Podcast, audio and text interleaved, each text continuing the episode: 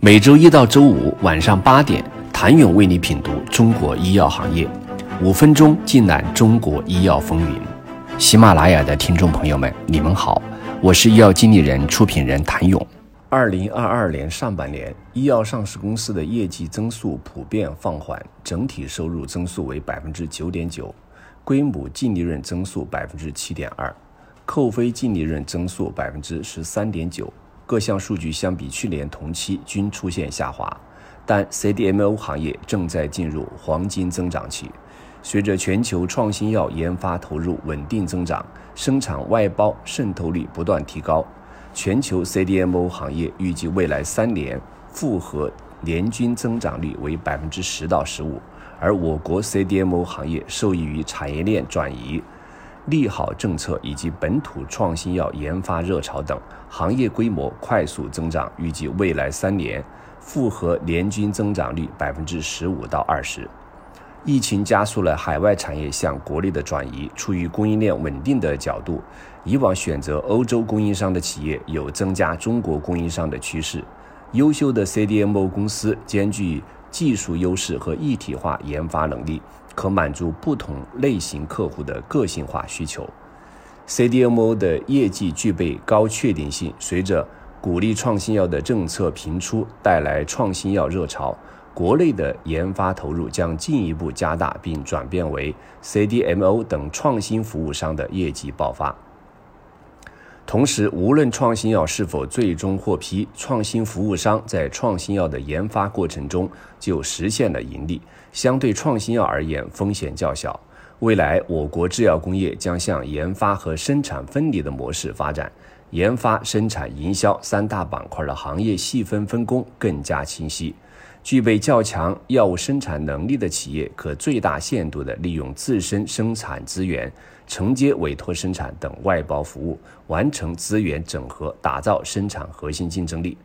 近两年受疫情扰动，药店业绩及股价波动明显，但长期来看，药店行业的集中度提升和处方外流的底层逻辑并未改变。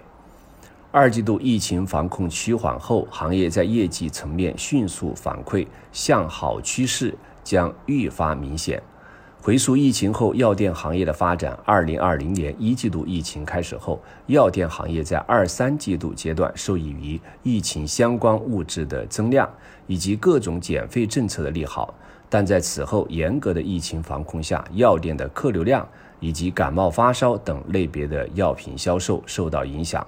高基数下同比增速明显下滑，因此从单季度的利润增速来看，二零二零年二三季度扣非后规模净利润增速较快，而在二零二零年四季度之后增速逐渐下降，直到二零二一年四季度达到整体的最低点。但二零二二年以来多地管控加强，虽然一季度仍旧受到较大的疫情扰动，但二季度疫情趋缓后。药店逐渐恢复，业绩层面迅速给予正向反馈。从基数情况来看，二零二一年的扣非后规模净利润增速属于前高后低的状态。对于疫情防控进行中性假设的情况下，预计药店板块的单季度扣非后规模净利润增速将从二零二二三季度起进一步恢复正常状态。从具体数据来看，药店子领域二零二二上半年实现收入增速百分之二十一点五，较上年同期明显提升；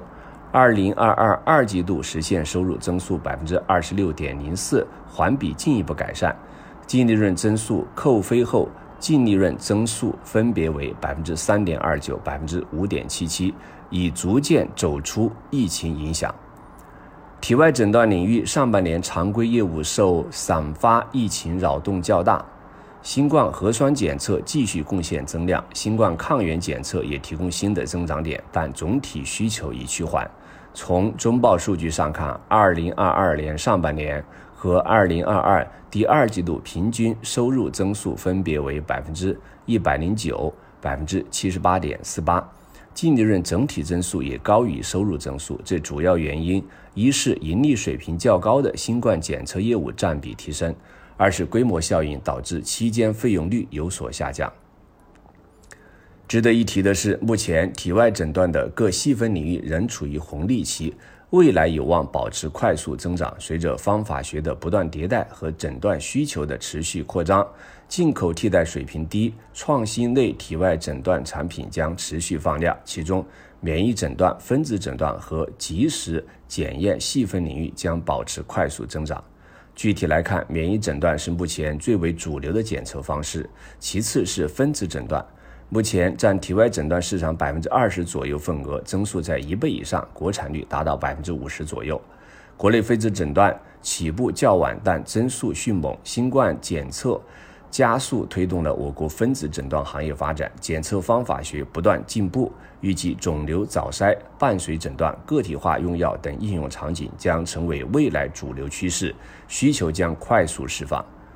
即时检测则是体外诊断行业新兴的细分领域，因检测时间短，对环境和使用者要求低，可满足急诊、ICU、基层医院自测等多种应用场景。新冠疫情提升了大众对即时诊断产品的认知度，新冠抗原自测产品获批使用，加大了即时诊断产品的普及度。未来，随着小型机在方法学和检测精度方面的不断提升，行业即时诊断化进程将加速。谢谢您的收听。想了解更多最新鲜的行业资讯、市场动态、政策分析，请扫描二维码或添加医药经理人微信公众号“医药经理人”——医药行业的新闻与资源中心。我是谭勇，明天见。